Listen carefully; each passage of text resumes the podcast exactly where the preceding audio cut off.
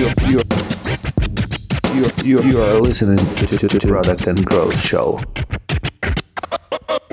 Всем привет, это 70-й юбилейный выпуск Product and Growth Show. С вами два бессменных ведущих. Это Паша Паденко и Ярослав Степаненко. Всем привет. Я каждый раз, когда это говорю, мне все так же смешно. Я не знаю, мы на тысячный выпуск будем записывать. Я жду, когда придет тот момент, когда это надоест нам и тем, кто нас слушает, и кто-нибудь напишет какой-нибудь фидбэк, типа в стиле «Вы задолбали, придумайте что-нибудь новое». Да, приду, типа, да. Ладненько. А, да, давно не слышались, а, sorry, были все в делах, но на этот раз у нас а, зато классный гость, как, собственно говоря, и 69 раз до этого. У нас в гостях Сергей Вендерских. Сергей – такая позиция, которую никогда, кстати, раньше не видел. Называется Head of Investments в компании Trium. Сереж, обычно в этот момент мы просим гостя самого рассказать вообще, что означает их title и о компании, в которой они работают. Окей, привет, Паша Ярослав. Спасибо, что пригласили. Привет. А, я являюсь сооснователем компании Trium, эм, которая за 12 лет выросла из финансового портала minfin.com.ua в украинскую продуктовую финтех-компанию. И, собственно, в этой финтех-компании у нас есть такое направление инвестиционных продуктов. То есть это продукты для потребителей, э, для людей – которые связаны с инвестированием денег. И вот это направление я сейчас возглавляю. Лева, а расскажи, что такое Триум, э, что в эту историю входит, такие э, проекты, и что это в людях, в цифрах, в рынках, в продуктах. Дай, короче, больше контекста о этой вселенной. Собственно, Триум, Триуму уже 12 лет. Он начинался с сайта minfin.com.ua, который мы с партнерами запустили в разгар экономического кризиса в 2008 году. Э, в то время у нас э, предыдущий бизнес закончился, который мы пробовали делать, и мы искали, чего бы сделать. И вот так сначала появился Минфин, э, потом он рос и перерос уже в компанию, в которой два проекта, это Минфин и партнерская сеть Finline. Сейчас это крупнейшая финансовая CPA-сеть в Украине. Э, потом в нашу э, группу влился финансовый сайт Finance.ua, э, один из самых старых сайтов Украины про экономику и финансы. Также у нас со временем появился такой event-бизнес. Мы организовываем крупнейшие конференции для банков, микрофинансовых компаний, всех в таком финансовом рынке. Ну и наша история сейчас – это в декабре прошлого года мы привлекли инвестиции от э, фонда Dragon Capital, и сейчас у нас такой новый виток э, развития компании благодаря этим инвестициям. Слушай, мы когда готовились к подкасту, мы это был один из первых раз а, а, разов. Можно говорить разов вообще на русском? Нет, один раз. из первых один из первых раз, да, когда мы готовились к подкасту а, через пиар-команду вашу, и нам сказали, что мы, значит, не скажем, сколько денег а, нам дал Dragon Capital, поэтому мы не будем это спрашивать, а, но слушатели должны знать, что мы хотели бы это спросить.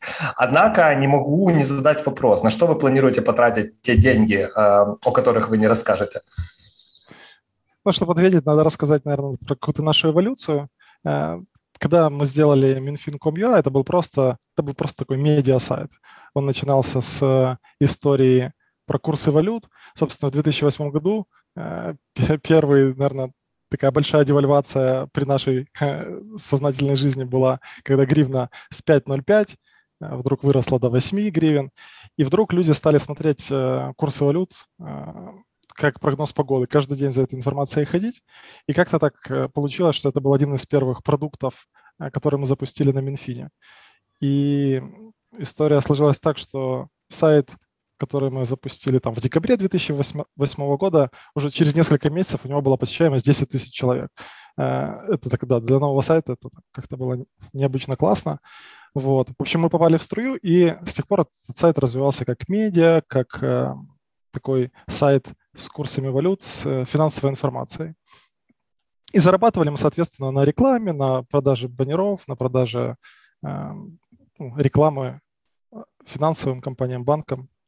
Э, потом постепенно этот бизнес начал эволюционировать, потому что э, наши рекламодатели, ну, банки прежде всего, они говорили, мы у вас рекламу покупаем, но вообще-то мы хотим получать клиентов.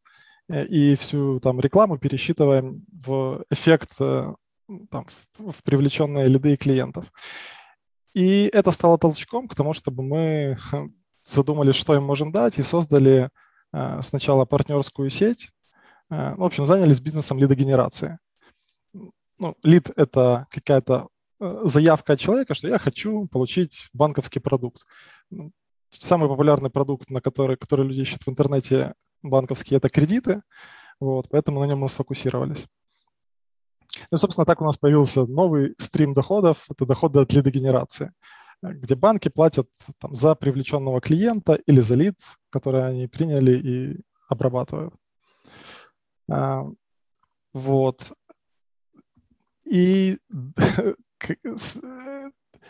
мы развиваемся как а, comparison веб-сайт, то есть э, у нас на, на сайтах Минфи, на сайте Finance.ua э, со временем появился каталог э, разных финансовых продуктов. Можно нас сравнить с сайтом Hotline, например, э, который сравнивал уже там много лет цены на e-commerce товары, на товары в интернет-магазинах. Вот мы таким же образом перешли к тому, что надо сравнивать для потребителей стоимость услуг в разных банках, стоимость кредитов, депозитов, страховок. И эти же каталоги позволяют нам и генерировать клиентов, которых э, мы приводим в финансовые компании.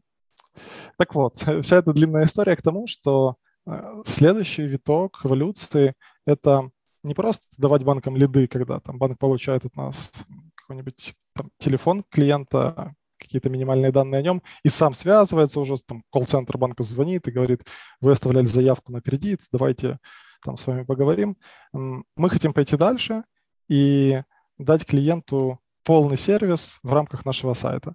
В случае с кредитами это возможность э, прямо не выходя с наших ресурсов и там, заполнить заявку на кредит и получить его там каким-нибудь э, переводом на карту, или когда человеку остается уже только прийти в отделение там, за наличкой. То есть такой это элемент финтеха, который ну, просто как следующий шаг в повышении удобства для пользователей. Слушай, а вы эту историю где-то подсмотрели или это часть вижена вашего? Э, ну, сложно сказать, что мы тут сильно оригинальны, потому что в куче стран есть похожие сервисы. Э, в Америке есть NerdWallet, в Америке есть Klarna, э, есть очень большой проект Money Supermarket в Великобритании, которые, в принципе, занимаются похожим и э, стараются дать пользователям доступ к финансовым услугам. Э, ну, а дальше уже начинаются нюансы. Кто-то может Э, продать продукт какой-то финансовый по полному циклу прямо у себя на платформе, а кто-то э, делает там часть шагов, часть воронки, но потом пользователя гонит все-таки в отделение банка или там куда-то в офис страховой. Прикольно звучит, но, если честно, мне э, сложно к пониманию э, какие-то конкретные кейсы там или истории пользователя, какого типа кредиты можно получать. То есть это фокус на какие, какие-то там Э, микрокредитование или недвига, или автомобили, или все вместе? Как, как, как вы видите эту штуку, работающую в будущем? Ну, мы уже сейчас агрегируем информацию э, ну, о большинстве банковских продуктов. У нас э, на сайтах можно сравнить кредитные карточки, кредиты наличными в банках, кредиты в микрофинансовых компаниях, страховки разного вида, Ипотеку тоже можно сравнить, но ее очень мало в Украине предлагают. Э, автокредиты. В общем, все это мы агрегируем. Мы гордимся тем, как мы собираем информацию обо всех этих продуктах. А банковские продукты, они сложные. В чем как бы челлендж? Что если человек задается вопросом, э, где же мне взять кредит на машину, ему приходится обходить э, сайты банков, сравнивать условия. У каждого банка условия подаются в каком-то своем формате, э, всегда есть множество каких-то комиссий, тарифов, они часто по-разному называются, и, в общем, куча людей проделает одну и ту же работу, там, или сводя эти данные в Excel, или просто там останавливаясь на первом же там попавшемся банке, который ему там, чем-то понравился. Вот. Так вот, мы собираем всю эту информацию о продуктах, ее нормализуем, превращаем в какой-то э, сравнимый формат и выдаем в виде простых таблиц. И вот можно зайти на тот же Минфин, например, посмотреть, в каком банке э, выгоднее хранить э, деньги на депозите. И можно прям посчитать, сколько ты дохода получишь в каком банке, э, включая там налоги, которые банк снимет, комиссии, которые придется заплатить. Расскажи э, вообще про переход из медийного бизнеса в продуктовый. То есть у вас же все-таки сначала получилось сделать э, контентный проект, да, люди приходили для того, чтобы почитать условно новости, узнать, э, хотел сказать, прогноз погоды, ну, э, скажем так, э, курсы валют. А, как происходит трансформация этой модели? Потому что это же по своей сути два разных бизнеса. Почему спрашиваю? Потому что на самом деле это сейчас очень заметно а, в SaaS-бизнесе много кто или пытается медиабизнес вокруг себя построить, или вот как HubSpot купили Hustle недавно, огромную рассылку американскую. То есть они, по сути, уже как конгломерат а, продуктовый пытаются себе медиа-составляющую достроить. У вас история другая. У вас была эта медиа-составляющая, и вы ну, как бы вокруг этой медиа-составляющей начали строить продуктовый бизнес. Расскажи, как происходило, происходил этот переход. Это правда, мы идем как бы в обратном направлении. Не, не э, какой-то бизнес создает медиа себе, а, а медиа создает бизнес. Э, надо сказать, что мы изначально делали медиа не, не ради самого медиа, а старались э, закрыть потребности пользователей. И часто цифры, таблицы, графики или какие-то там каталоги, сервисы сравнения, они часто отвечают на запрос пользователя лучше, чем просто текст. Например, если там человек ищет э, банально, где лучше взять кредит, то ему надо не статья какая-то, а ему нужна такая таблица сравнения с возможностью сортировки, с фильтрами. Если человек ищет курсы валют, ему тоже там лучше не новость э, про, про свежий курс, а ему там, таблица э, со сравнением цен в разных обменниках нужна. Вот, поэтому мы делали такое клиентоцентричное медиа, в котором сервисы э, изначально играли важную роль, и потом это естественным образом стало трансформироваться. Наверное, нам повезло, что у нас э, наши рекламодатели, которые покупали медиа-рекламу, большей частью банки, они же стали нашими первыми клиентами нашего лид-генерационного продукта. Э, и у нас уже были с ними выстроены отношения. Ну, а как ты считаешь, насколько это вообще классная модель? Э, вот, допустим, нас сейчас, сейчас слушают ребята, которые хотят или свой пэт-проект какой-то сделать, или там начинают бизнес, э, и они думают, да, сейчас я, условно говоря, буду делать медиа-сайт про покрышки, а потом вокруг этого сделаю, не знаю, сравнение покрышек и буду продавать лидов сайтом автозапчастей. Это ж там продают покрышки? Я что по машинам, я не особо разбираюсь. Ну, примерно, да, не то, чтобы сильно точно, но как-то так. Вот, э, расскажи, это вообще, ну, как бы в 2021 году рабочая история или этот поезд уже ушел? Ну, делать медиа очень сложно, очень сложно набрать э, свою аудиторию, поэтому э, просто если бы мы знали с самого начала, как, сколько надо сил, чтобы поднять медиа, может быть, им бы и не занялись в свое время.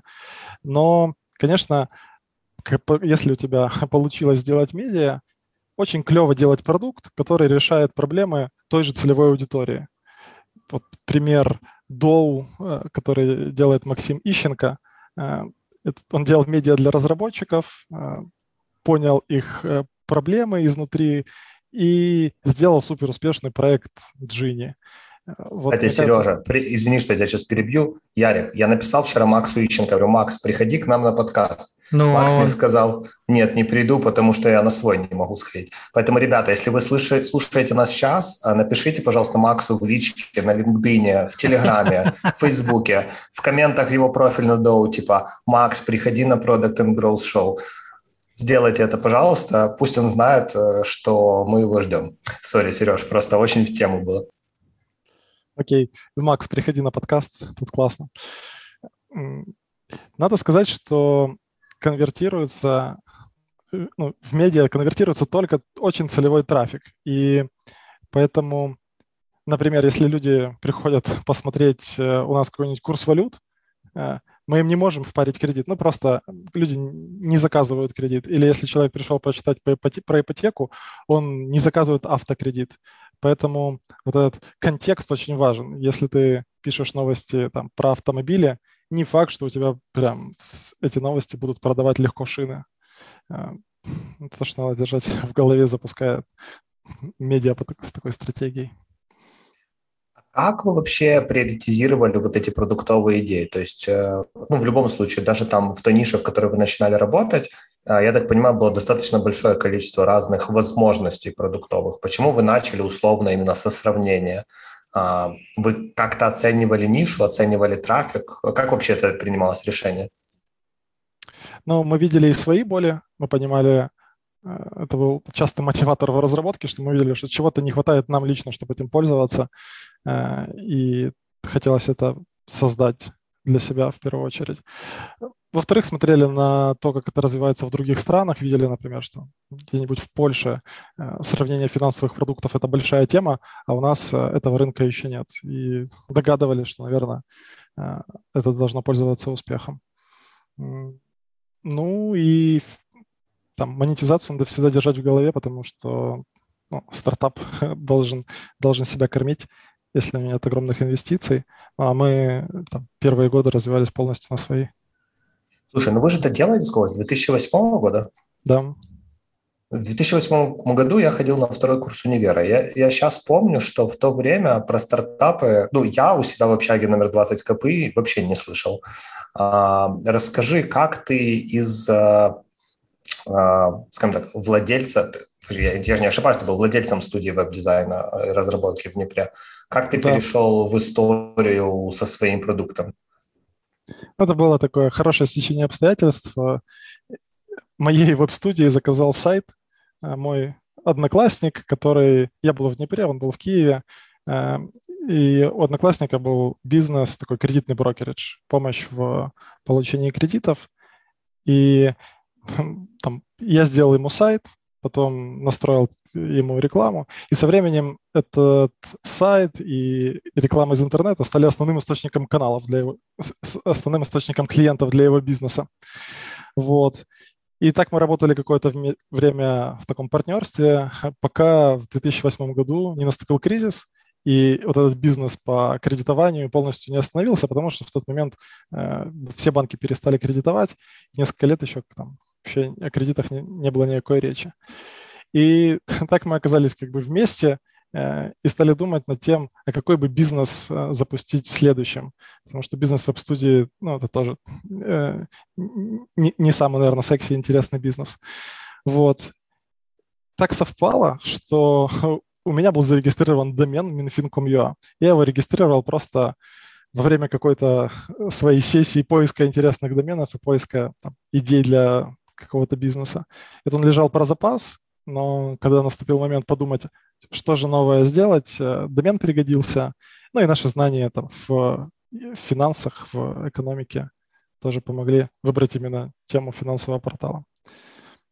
Вот в тот момент э, в Украине был такой Finance.ua сайт, э, был, наверное, единственным практически информ... источником информации про, про экономику, про финансы, курсы валют. И он был для нас таким супер каким-то большим, недосягаемым. У него было 20 тысяч человек в сутки, как я помню сейчас. Это было что-то фантастическое. И мы посчитали, что если мы... Мы посчитали их доходы и поняли, что этот сайт Finance.ua зарабатывает просто миллионы. То есть мы там умножили стоимость там, тысячи показов баннера и поняли, что там, это золотая жила. И решили вот как-то как повторить эту историю, но сделать все лучше. Э, там, сделать все так, как было бы удобно нам, как было бы классно. Вот. Потом, конечно, оказалось, что мы в своих подсчетах этих миллионов там ошиблись на порядке, и что нету в интернет-рекламе таких денег. И как бы если бы там изначально это понимали, наверное, что-нибудь другое запускали.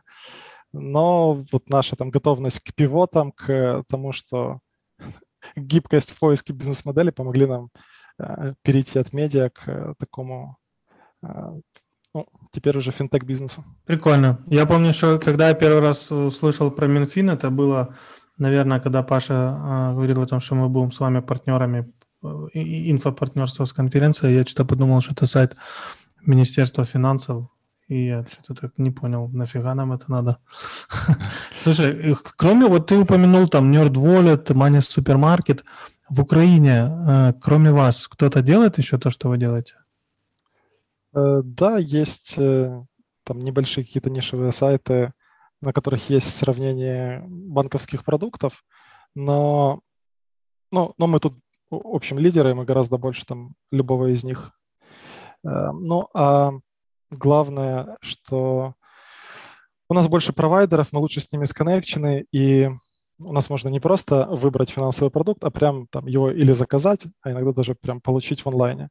Например, э, страховку у нас можно не просто там сравнить из десятка страховых, страховку ОСАГО, а и прямо там купить, заплатив карточкой у нас на сайте и получить э, на почту электронный полис. Вот. Ну и в более сложных продуктах мы тоже как бы стремимся к тому, чтобы этот такой полный цикл продаж э, закрывать у себя. Ну и Например, ну, э, например, депозиты. Там, это одно из направлений, над которыми я работаю. Э, у нас на сайте Минфин есть каталог депозитов. Это очень крутая штука, вот ее практически нигде там подобного в интернете украинском не найти.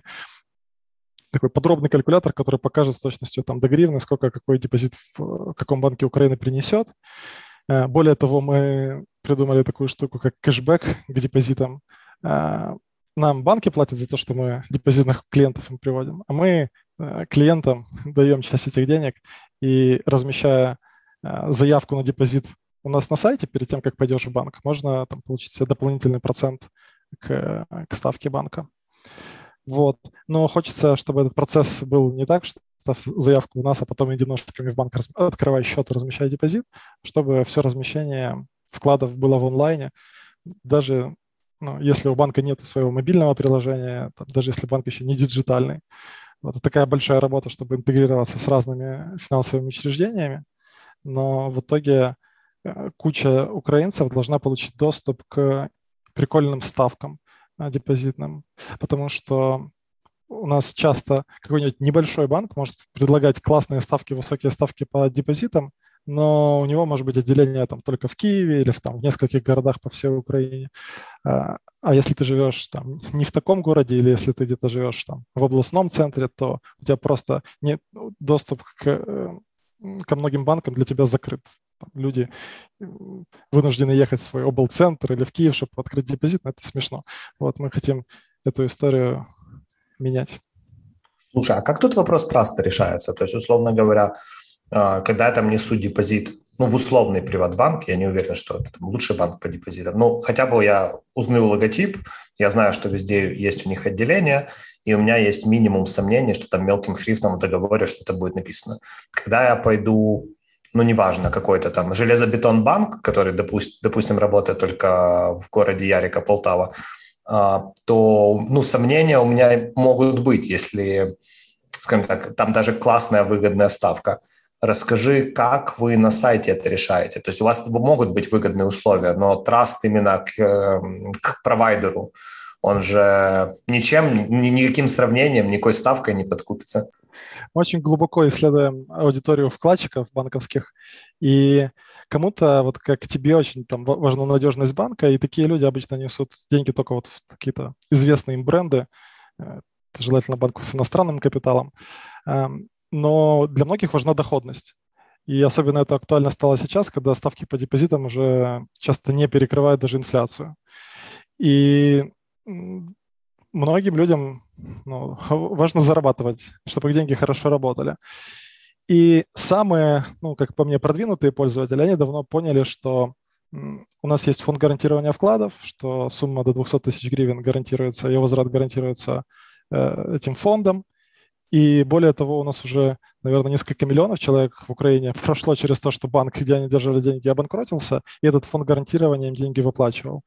И сейчас, ну, последние там уже, наверное, года четыре, это, э, ну, во-первых, мало банков уже банкротится, а во-вторых, это работает прям как по маслу. В течение месяца человек получает свои деньги назад, если банк по каким-то причинам выводится с рынка. Ему для этого даже не надо никаких заяв писать, никуда идти, ему просто приходит там письмо, что придите вот в такой-то банк, э, и, и вам вернут ваши деньги.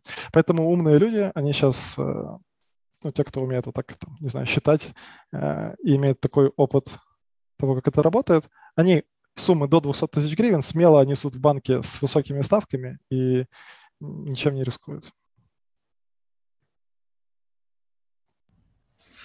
Прикольно такое слушать, когда ты вообще не понимаешь, как эта штука работает.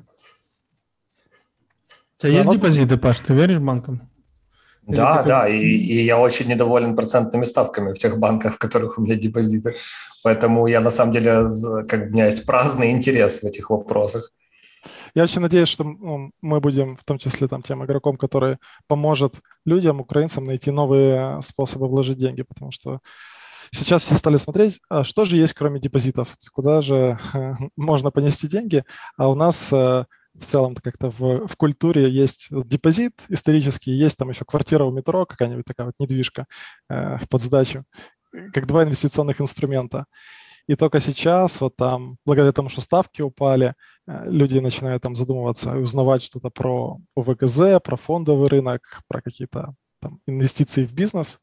И вот одна из наших миссий сейчас – это э, научиться находить эти инвестиционные инструменты, помогать людям их выбирать, сравнивать, подключаться к ним, давать к ним такой простой доступ. Потому что пока это, даже там ОВГЗ, это сложно. Как ты думаешь, какой процент населения можно э, перевести в сегмент людей, понимающих хотя бы на базовом уровне, как можно пристроить, запарковать деньги, кроме как в дешевую недвижку или еще что-то такое? Ну, как бы там верхний предел, он очень высокий. В США около 60% домохозяйств, ну, семей имеют какие-то инвестиции в фондовый рынок, ну, то есть там в акции, акции покупают. Э, это пример того, как оно может быть в идеале.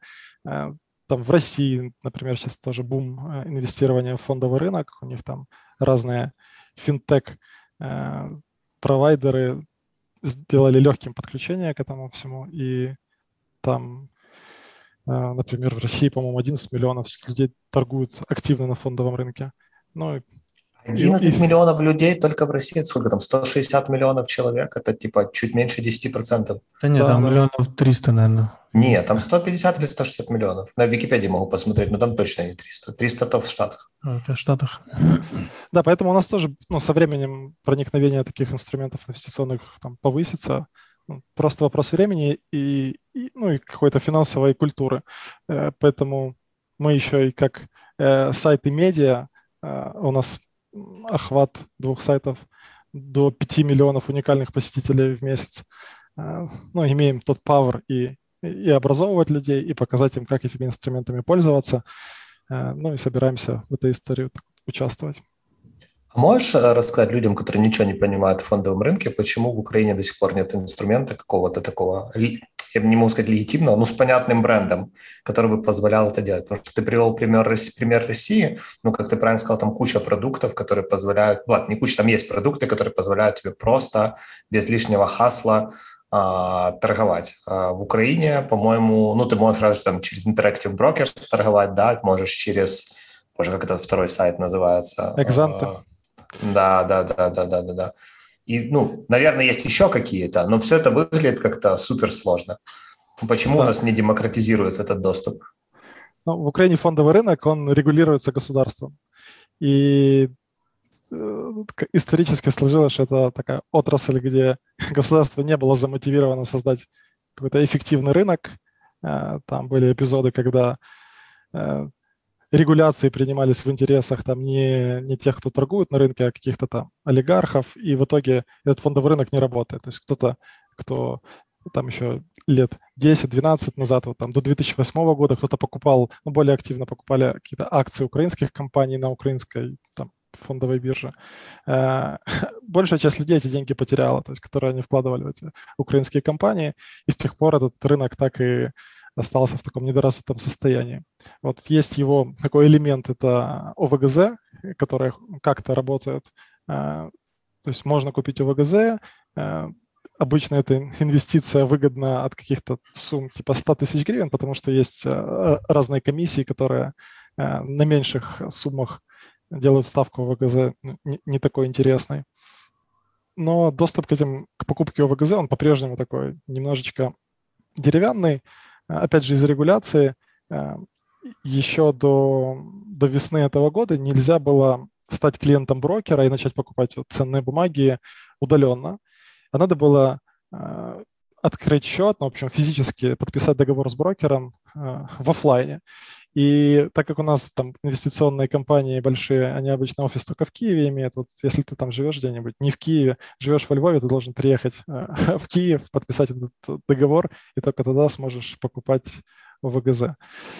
Сейчас э, классный тренд есть на то, чтобы это менялось. Вот Приватбанк э, э, облигации э, продает э, через Приват24, в этом продвинулся. Э, там компания ICU выпустила удобный такой онлайн-кабинет. Все равно надо в офлайне к ним подключиться, но потом можно торговать в онлайне. В общем, это все двигается, сдвигается с места. Э, ну и доступ к фондовому рынку тоже у нас появится, только, наверное, ну, пока украинцы не будут доверять э, нашему локальному рынку, а будут торговать, э, покупать там акции на зарубежных рынках, покупать акции Apple на Нью-Йоркской, Нью-Йоркской фондовой бирже.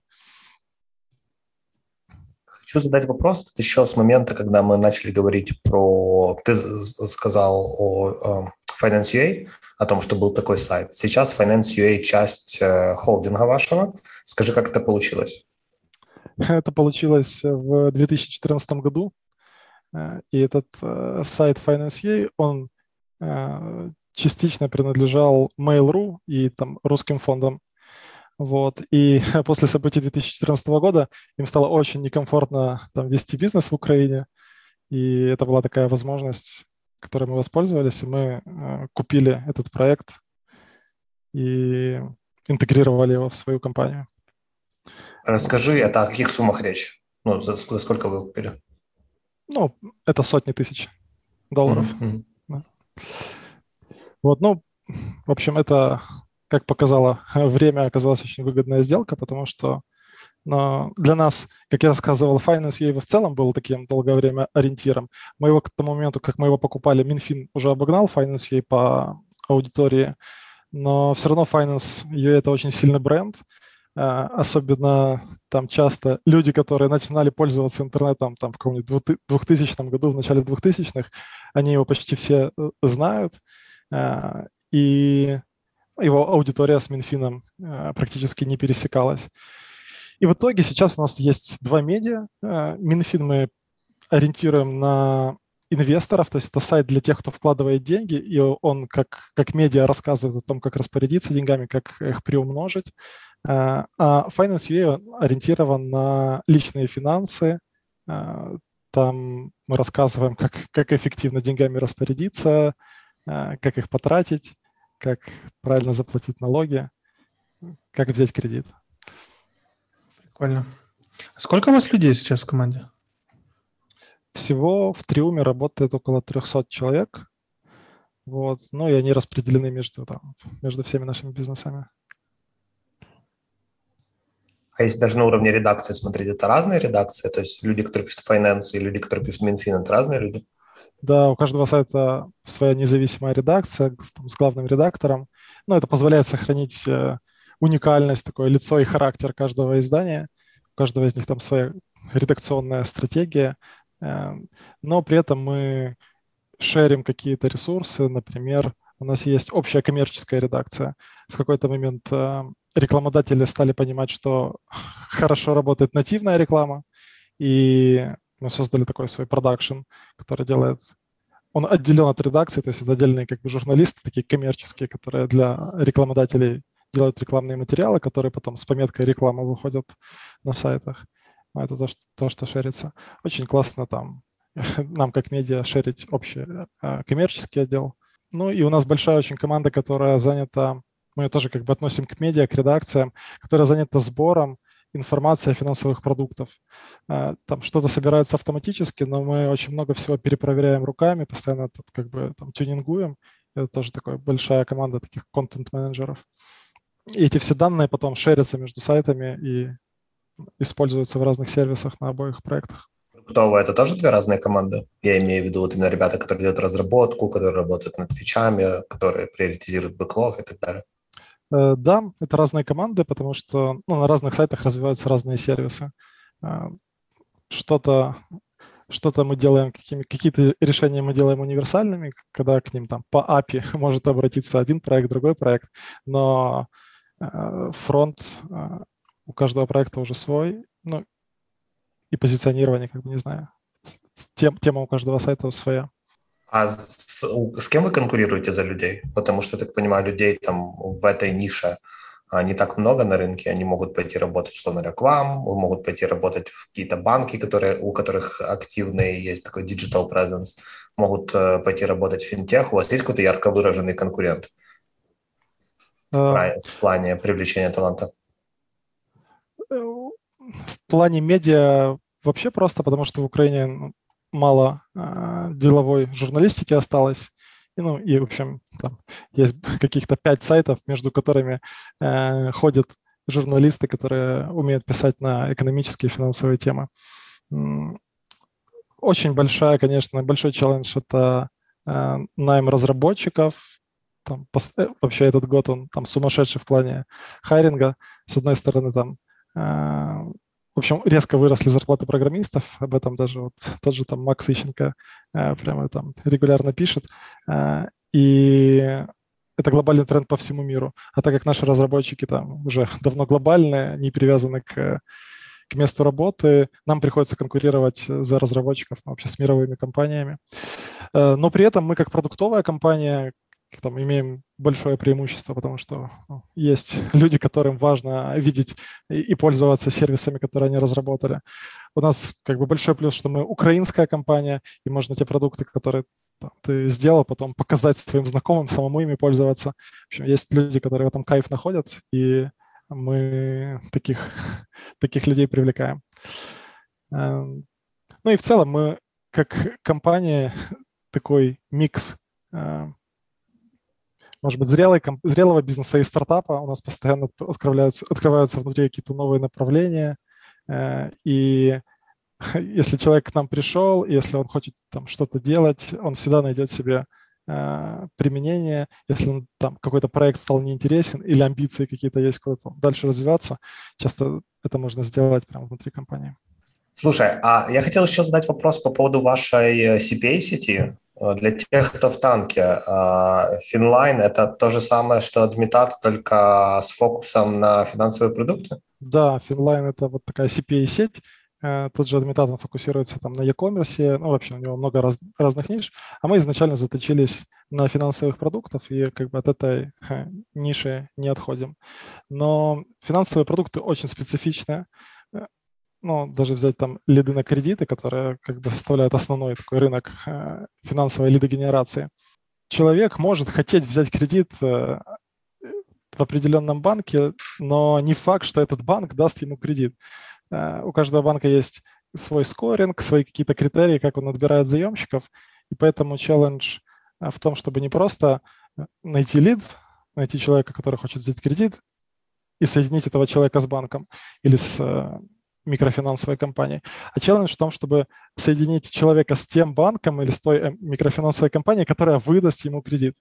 И вот в этом наша экспертиза, что мы понимаем, с одной стороны, профиль заемщика, мы собираем какую-то информацию, а, такую анкетную, которую нам человек дает, собираем а, какую-то информацию о его поведении, о его каком-то профиле, который, который мы получаем у себя на сайтах. И соединяем это знаниями о том, какой банк э, каким людям выдает кредиты. Э, что-то банки озвучивают, например, банк может сказать, там, что мы выдаем кредиты людям от 25 лет э, там, и желательно официально трудоустроенным. Но на практике может еще оказаться, что это, ну, этого недостаточно знать, что смотришь, а по результату никто там ниже 30 лет в этом банке кредит не получает, сколько бы ты таких заявок туда не отправлял. И вот мы эти все эти знания агрегируем, используем для того, чтобы матчить э, людей и финучреждения. Ну и этот сервис, он в итоге очень полезный для самих потребителей, потому что им очень важно ну, получить деньги, а не просто отправить свою заявку куда-то и пообщаться по телефону с кучей организаций. Поэтому Слушай, а как это работает? Я захожу к вам на сайт, там, типа, условно, взять кредит, а, отвечаю на какие-то вопросы, система понимает, э, какой банк мне подходит, и меня маршрутизирует на собственно говоря, лендинг, ну, там, или страницу на вашем сайте этого конкретного банка с конкретным финансовым продуктом, который мне предлагается, правильно? Ну, есть разные сценарии. Кто-то, и таких очень много, просто ему нужны деньги, обычно они там украинцам нужны на вчера, потому что никто там кредит кредитов боятся, кредиты брать не хотят, но начинают э, за ним бежать, когда уже припекает, деньги на что-то сильно нужны. И такой человек готов э, оставить свои контактные данные любому, кто пообещает ему дать кредит. мы даже видим там паттерн, как мы как партнерская сеть э, собираем эти лиды не только у себя на сайте, а у нас еще есть такая сеть веб-мастеров, то есть фактически любой э, сайт в интернете может подключиться к нам, получить от нас какие-то формочки или там лендинги и свою аудиторию, своей аудитории предлагать э, получить э, кредит. Так вот, мы видим, что человек, которому нужны деньги, он ходит по интернету и везде заполняет эти формочки, обращается прям в один день там в кучу мест. Таким э, людям не так важно, кто даст деньги, ему надо, чтобы просто деньги были у него. Э, если запрос такой, то мы подбираем человеку банк, там, в котором он с наибольшей вероятностью получит э, деньги, Часто это не банк, а микрофинансовая организация, потому что у них скоринг э, гораздо гибче, они дают кредиты тем, кому даже банки не дают. Вот. Есть другой путь, когда приходит пользователь прям с определенным запросом, и у нас есть возможность выбора. Там, я хочу кредит вот в таких-то банках. Э, мы после этого, если видим, что он там по его по своему профилю в эти банки подходит, эти заявки туда отправляем. Если пользователь по нашей информации не получит, не имеет шансов э, получить кредит в этих банках, мы можем предложить аккуратно там сказать, слушай, там у тебя э, работа неофициальная, поэтому, может быть, там какой-нибудь э, банк не даст тебе кредит, а вот этот даст. И вот такой мэтчинг происходит. Прикольно. Короче, у вас такой zero waste лидогенерация, да? Вы смотрите, а, кто подходит и пытаетесь максимально. Такой Тиндер. Тиндер, да. только с большей вероятностью сметчится. Да, хорошая аналогия. Слушай, а расскажи, за кем в финтехе ты смотришь? Есть ли какие-то компании, которые для тебя, знаешь, как mark? Вот смотрю и хочу строить такие же продукты, как они. Э, в финтехе столько направлений, безумное количество, что, ну, конечно, смотрим за кучей компаний. Эм, мой любимый такой проект э, даже не финтех, ну просто финансы, это британский сайт Money Saving Expert. Он начинался там, наверное, уже лет 20 назад, и его делал журналист. И журналист брал и разбирался в том, где там британские банки как-нибудь э, обманывают клиентов, рассказывал какие-то там фишки, которые находил на финансовом рынке. И этот сайт перерос в итоге в огромный медиаресурс, и у него там десятки миллионов посещений в месяц, он прям огромный по, даже по меркам Великобритании по аудитории.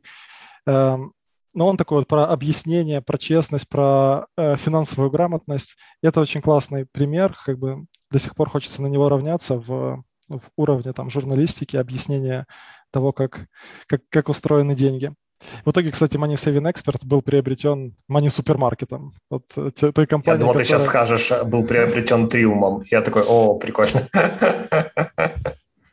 Да, это было бы неплохо. Ну, в общем, он тоже соединился с компанией, которая занимается фактически лидогенерацией. И они так вот медиа и лидогенерация и, и в Британии подружились. Есть кредит э, карма американская тоже, как бы у них немножко свой путь, потому что в Америке есть такое понятие, как кредитный рейтинг, которое хорошо работает, когда ты можешь получить свой кредитный рейтинг, узнать свой кредитный рейтинг и потом с ним ходить в разные банки и там видеть, этот банк там, с кредитным рейтингом 600 дает кредиты, а этот не дает, а этот там, дает на немножечко. У нас такой истории нет, э, как кредитный рейтинг.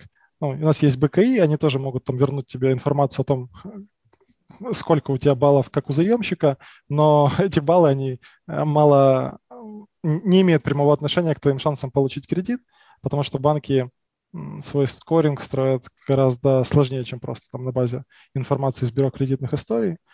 Э, вот. Ну, кстати, мы реализовали на Finance.ua такой сервис, и э, можно бесплатно узнать свой кредитный рейтинг из, из бюро кредитных историй, ну и вообще посмотреть там свою, свою кредитную историю.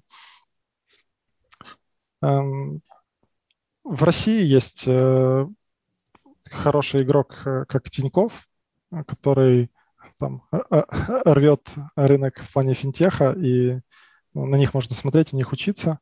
Они и медиа классные запустили, есть Тинькофф журнал, которая к сожалению, как бы оно не применимо к Украине, потому что они пишут про российские реалии, но они как хороший пример того, как, как, как надо делать финансовую журналистику.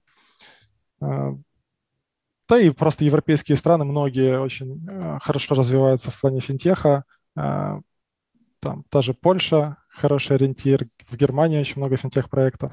В общем, на все на них смотрим, изучаем какой-то опыт, а, ну и понимаем благодаря этому, куда и украинский рынок движется.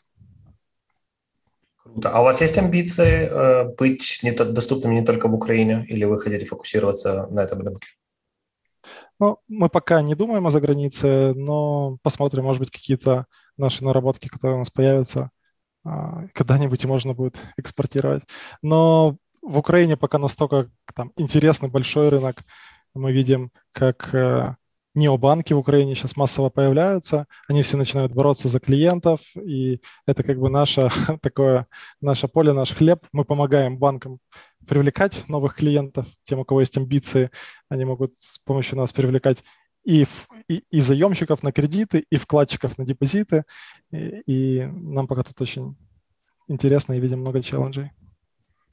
Наверное, из... Важно э, население, количество людей в стране или нет? Или всегда хватит аудитории?